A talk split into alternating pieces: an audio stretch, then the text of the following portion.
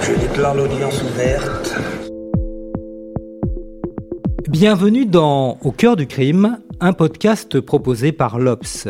Ils ou elles se sont retrouvés de par leur métier ou par le hasard de la vie au cœur d'une histoire judiciaire et ils nous racontent comment ils ont été marqués à tout jamais.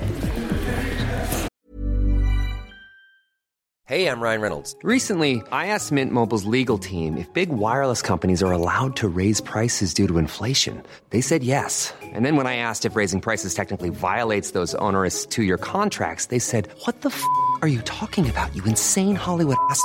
So to recap, we're cutting the price of Mint Unlimited from $30 a month to just $15 a month. Give it a try at mintmobile.com slash switch. $45 upfront for three months plus taxes and fees. Promo rate for new customers for limited time. Unlimited more than 40 gigabytes per month. Slows. Full terms at mintmobile.com.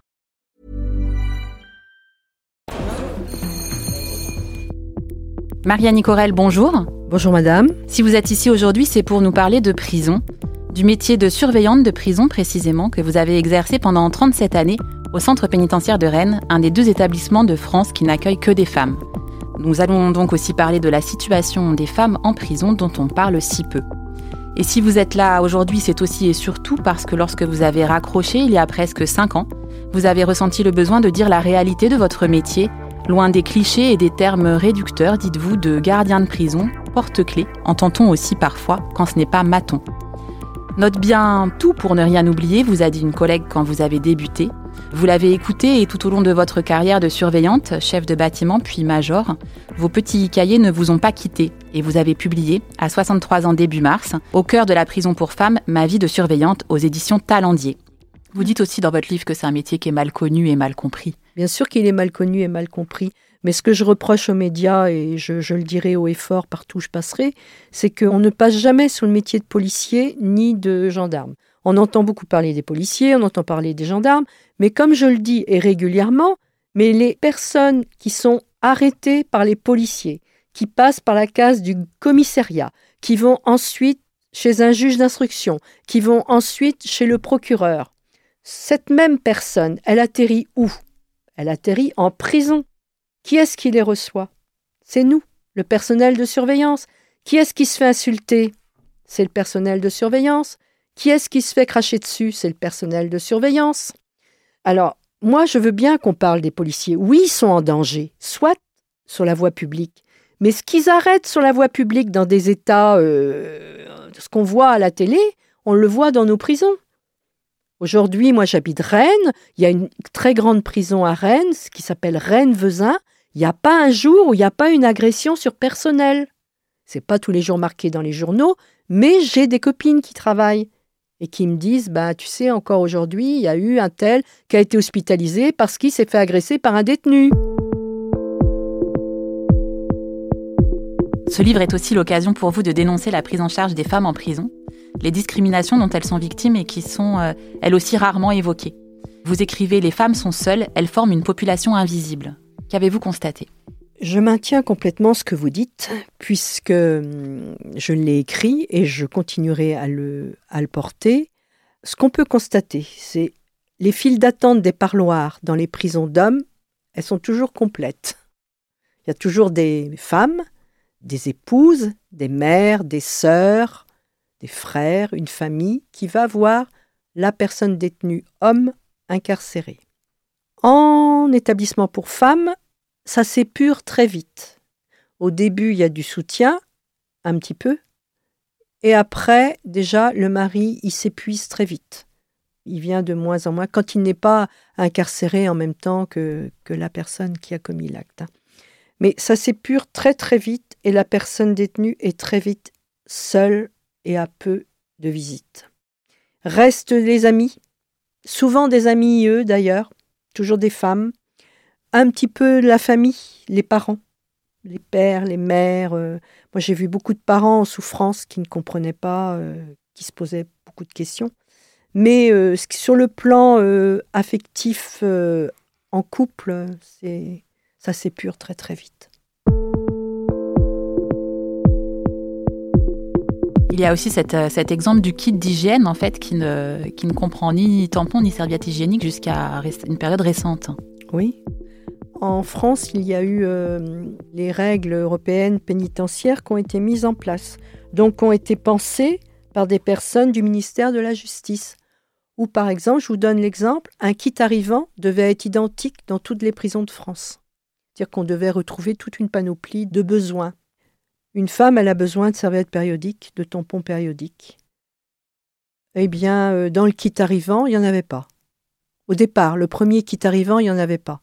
Pourquoi? Parce qu'il y a que 3%, virgule quelque chose de femmes incarcérées. Donc on n'a pas pensé que dans un kit arrivant, il fallait aussi mettre des kits arrivants femmes avec des choses pour des femmes dedans. Non, on n'a pas pensé. On n'a pas oublié la mousse à raser et le rasoir, mais on a oublié les serviettes périodiques. Donc vous pensez bien que quand les surveillantes ont fait ce constat-là, elles ont dit, mais enfin, il y a quelque chose qui ne va pas là. Euh, on ne va pas donner des kits arrivants. Donc sur, les deniers de l'établissement, alors qu'on rentrait en règle, enfin en règle européenne, pénitentiaire, donc sur les deniers de l'établissement, on était obligé de prendre du budget pour acheter les serviettes périodiques de ces dames. Pas normal. Donc les, les surveillantes sont montées au créneau. Moi, je les appelle les petites mains celles qui font le constat dans les étages de ce qui va et ce qui ne va pas. Et c'est grâce à elles qu'on peut avancer, hein, parce que c'est quand même elles qui sont en proximité avec les détenus. Donc, euh, elles viennent me dire ça, elles viennent me dire, mais regardez, ma Morel, euh, le kit arrivant, il est vraiment incomplet. Bon, bah, qu'est-ce que je fais? Je, je, monte au créneau auprès du directeur de l'époque, à qui je rends hommage dans mon livre d'ailleurs, et je lui dis ça. Je lui dis, regardez, monsieur le directeur, voilà le kit, regardez ce qui manque. Il manque quoi qui me dit dans le kit? Ben, Je dis, vous voyez, il y a de la mousse à raser, il y a un rasoir, mais il n'y a pas de serviette hygiénique. Comment Qui me dit, il n'y a pas de serviette hygiénique? Qu'est-ce que c'est que ce bazar-là? Et c'est ce monsieur qui est, qui est monté au créneau, qui a mis une révolution dans les kits arrivants. Et aujourd'hui, ça a encore plus évolué, puisque aujourd'hui, bon, euh, moi je vous parle de ça il y a plus de dix ans, mais c'est récent en même temps. Donc je vous parle de ça il y a plus de dix ans, mais aujourd'hui, bon, euh, c'est c'est différent. C'est, je crois qu'il y a même des distributeurs de, serviettes périodiques. Et tant mieux d'ailleurs, tant mieux. Et j'oserais espérer que ça va encore évoluer encore plus. Et comment vous expliquez, vous, euh, cette différence de traitement? Est-ce que justement c'est parce que les femmes ne représentent que 3,5% de la population carcérale et qu'elles doivent avant tout s'adapter à un cadre prévu pour les hommes? Vous m'avez donné la réponse, madame. Elles sont 3,5%. Donc elles sont minimum. Donc elles courbent les chines. Elles suivent le mouvement. Les hommes sont en majorité. Les femmes suivent le mouvement. 3,5, c'est pas beaucoup. Jamais de mutinerie dans les prisons de femmes, à ma connaissance toujours. Ou alors, si c'est à Fleury-Mérogis, dans les années 82, 83, euh, mais ça n'a pas été très loin. Alors, une des missions, vous, avez, vous l'avez dit plus tôt, euh, de la prison, c'est de parvenir à la réinsertion des personnes qui en sortent. Vous constatez souvent l'échec de cette réinsertion et écrivez la sortie du centre pénitentiaire pour une détenue est comparable à l'arrivée d'un migrant en pays étranger. Vous insistez aussi sur les conséquences de la détention qui sont rarement abordées. Alors, quelles sont-elles? Là, on va parler des longues peines. Parce que l'image du migrant m'a été donnée par une longue peine qui avait passé plus de 22 ans en prison, condamnée à la réclusion criminelle à perpétuité, et je me souviens de sa première sortie où elle était rentrée euh, quelques jours après et elle avait eu une permission de 48 heures, oui. Et euh, j'étais chargée euh, de faire un point avec son travailleur social. Et c'est elle, et j'ai pris note, c'est elle qui m'a dit, tel un migrant qui se sent perdu. Je, me souviens très bien de ce qu'elle m'avait dit. Et je lui avais dit, je lui avais demandé, mais pourquoi vous me dites ça? Mais il me dit, mais j'ai perdu tous mes repères. Tout, ça va trop vite. Tout va trop vite. Les voitures, elles vont vite. Euh, euh, ça s'affiche partout euh, dans une gare parce qu'elle avait pris le train pour aller d'un point A à un point B. Avant, c'était le petit papier, on regardait. Et là, il y avait des écrans. des écrans. Elle me disait, ça s'affiche partout pour prendre le les billets, on peut le faire à l'automate, alors que elle, bon, l'île euh, ce qu'elle avait dans l'esprit, c'était euh, bah, d'aller vers le guichet et, toutes les démarches administratives euh, qu'elle devait faire. Bon, trouver le bon interlocuteur, c'était pas évident, quoi. Hein. Hmm. Oui, c'était tel un migrant, oui. Sauf qu'elle elle parlait le français, une chance. C'est ce qu'elle m'a dit d'ailleurs, j'aurais pu le marquer dans mon livre. Heureusement que je parlais le français et que j'ai pas perdu mon temps en détention, que j'ai fait beaucoup de choses, ça me permettait d'aller vers les gens et de leur poser la question mais est-ce que vous pouvez m'indiquer, me montrer euh? Et parmi les conséquences de la détention euh, que vous évoquez, vous nommez les pertes de l'orientation, de la notion du temps, évidemment la coupure relationnelle avec l'extérieur, la vie sociale qui s'oublie. Vous avez constaté que la réinsertion euh, se faisait bien difficilement, n'est-ce pas? Moi, je pense, oui, qu'elle se fait difficilement. Oui, je pense. Je pense que ça doit être très, très difficile pour quelqu'un de se remettre, euh, de remettre le pied à l'étrier et de foncer. Hein. Ça doit être. Il y a des obstacles. D'où votre volonté, que vous expliquez aussi dans votre ouvrage, de maintenir les détenus actifs. Vous vous démenez pour mettre en place des ateliers, organiser des sorties, et vous dites que l'emprisonnement pur et simple n'est pas une solution. Absolument pas. Il faut garder une dynamique. Si la prison est faite pour juste incarcérer quelqu'un et faire en sorte qu'elle ait à manger et qu'elle ait, un couchage, c'est pas ça la prison. La prison, faut mettre des leviers. faut mettre des leviers. Le premier levier, pour moi, hein, ça n'engage que moi, hein, le premier levier, c'est obliger la détenue à se lever le matin. Moi, quand je voyais des détenus couchés du matin au soir, qui se levaient jamais, parce que la promenade n'est plus obligatoire. Il n'y a plus rien d'obligatoire. Le travail n'est plus obligatoire, la promenade n'est plus obligatoire. Bon, inévitablement, il y a la télé, il y a les PlayStation, il y a le tabac, il y a le café. Alors avec ça, les, voilà contentes. Hein. Donc, je ne parle pas des longues peines, là, parce qu'après les longues peines, c'est autre chose. Les, longues peines, elles rentrent, euh, elles se disent je suis condamné, il faut que je fasse quelque chose de ma détention, pour la plupart, sauf pour les, personnes qui ont une grosse pathologie mentale, mais ça, on en parlera après si vous voulez bien. Mais moi, je parle des, des personnes détenues qui arrivent à l'écrou en maison d'arrêt. En maison d'arrêt pour un temps bien précis, en attente de jugement, ou condamnées à une peine inférieure à deux ans, en attente de jugement, soit pour une cour d'assises, soit pour un tribunal correctionnel. On les met là, on les incarcère, surpopulation, partout il y a de la surpopulation, même chez les femmes en maison d'arrêt, ça je suis certaine. Donc, on les met là, il y en a qui font rien de leur journée. Rien, rien, rien. Et ce n'est pas normal. La prison, c'est pas ça. La prison, il faut mettre des obligations. Se lever le matin, s'habiller, se présenter correctement, faire quelque chose, c'est-à-dire mettre en place des activités activité obligatoire. On est capable de le faire dans des quartiers mineurs. Moi, j'ai des collègues qui travaillent en quartier mineur, qui ont, ou qui ont travaillé en quartier mineur. On les occupe. Il y a une dynamique qui se met en route. Alors, le, pauvre mineur, j'ai l'impression qu'il n'a même pas cinq minutes de repos, tellement il faut toujours qu'il soit en action. Je ne demande pas ça. Je demande que on puisse mettre en place des leviers pour que la personne détenue se dise bah, le passage prison, il m'a servi à quelque chose. Parce qu'aujourd'hui, moi j'entends parce que je ne suis, pas plus protégée qu'une autre. Moi, la cité, je la connais aussi. Hein. Moi, j'entends, je suis passée à la caisse prison. Super Alors là, qu'est-ce que c'était bien? On faisait du sport, de la gonflette toute la journée? Ben non, ben non, c'est pas ça. Montrer le chemin de la réinsertion, c'est mettre les gens au boulot pour moi. Et à la formation, et les mettre à l'école. Il y a eu, la plupart étaient en échec scolaire, toujours en maison d'arrêt mettons-les sur le chemin de, la, de l'école. Obligatoire. Même s'ils ont plus de 18 ans, où est le problème?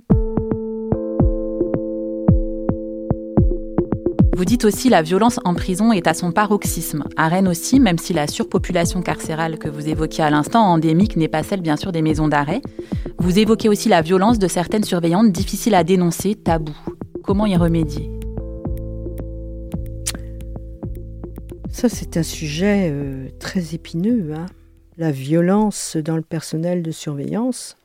Euh, lorsque un personnel de surveillance euh, est violent, ben moi, je l'inviterais à changer de métier très rapidement. Hein. C'est une erreur de recrutement. Enfin, pour moi. La violence, elle n'a pas à être utilisée. elle est utilisée avec un cadre, bien évidemment. Bien évidemment, on est obligé des fois d'utiliser la force, mais dans un cadre bien précis, avec des ordres. Et qu'avez-vous à dire sur le recrutement et la formation dont bénéficient aujourd'hui les surveillants? Alors, ah, Le recrutement, moi je pense qu'il y a un gros problème, hein, parce que ils ont beaucoup de difficultés à recruter apparemment, puisqu'ils font pas le plein dans tous les concours. Le métier est pour certaines personnes rebutant. Pourquoi il est rebutant? Parce qu'il est peut-être mal vendu, peut-être? Quant à la formation, euh, moi j'ai reçu une très bonne formation. Et franchement, sur tout le long de ma carrière, j'ai toujours accepté les formations continues. Les formations initiales sont peut-être à revoir, et moi je mettrai en avant le tutorat.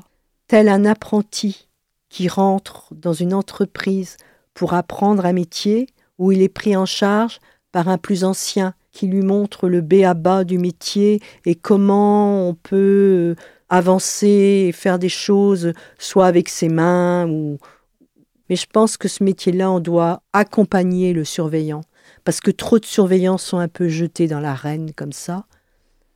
On me dit qu'aujourd'hui, en région parisienne par exemple, il y a beaucoup de stagiaires qui prennent en charge des nouveaux stagiaires.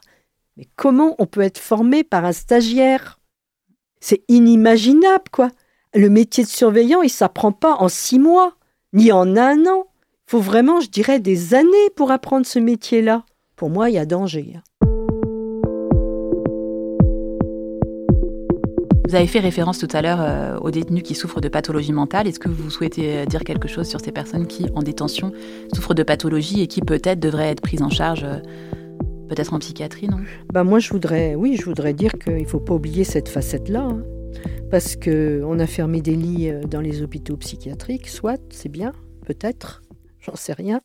Mais toujours est-il qu'aujourd'hui, en France, on reçoit des personnes détenues, condamnées définitives, souvent par des cours d'assises. Donc ça veut dire pour des longues peines, condamnés des, parfois à des 20 ans, à des perpétuités. Je vous passe des détails, je vous passe des noms, mais ils sont quand même très connus euh, à travers la presse et à travers la télévision.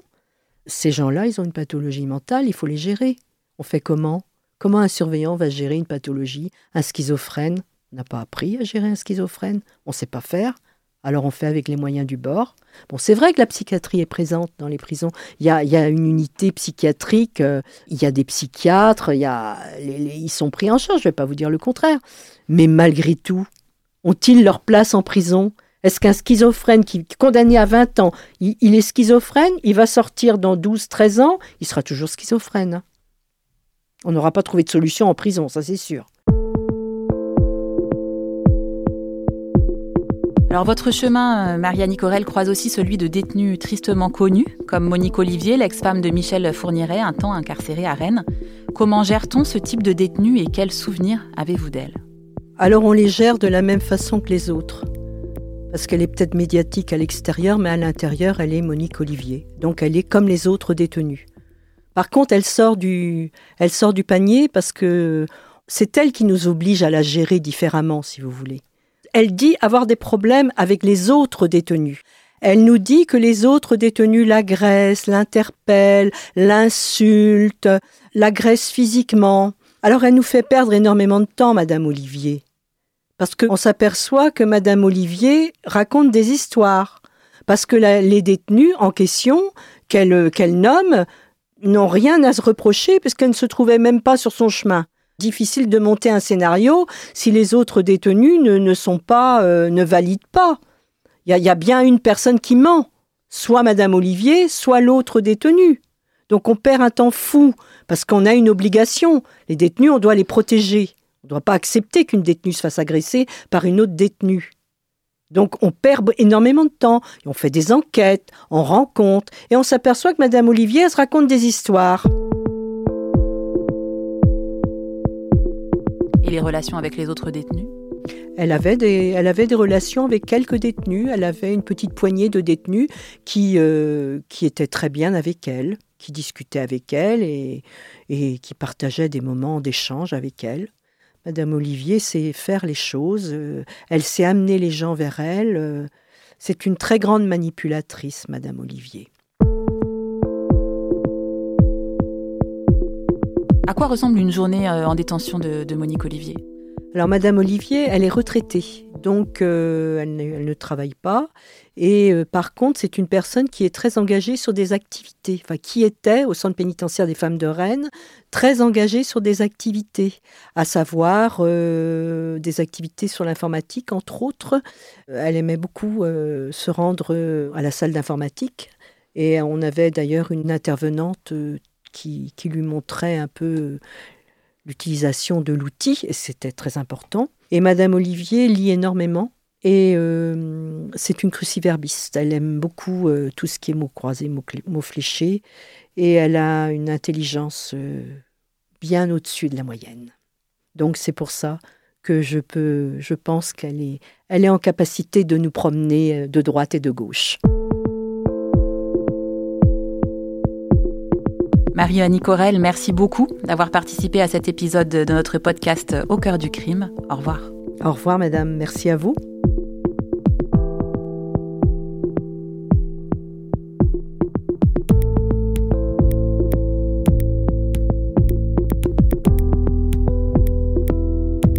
Vous écoutez Au cœur du crime, un podcast de l'Obs, une musique de Michael Gauthier, réalisation Julien Bouisset, direction éditoriale Mathieu Aron. On espère vous retrouver bientôt pour un nouvel épisode d'Au cœur du crime.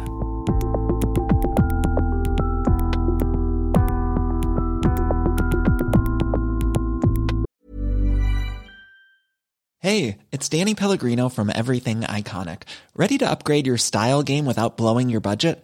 Check out Quince. They've got all the good stuff shirts and polos, activewear, and fine leather goods, all at 50 to 80% less than other high end brands. And the best part? They're all about safe, ethical, and responsible manufacturing. Get that luxury vibe without the luxury price tag.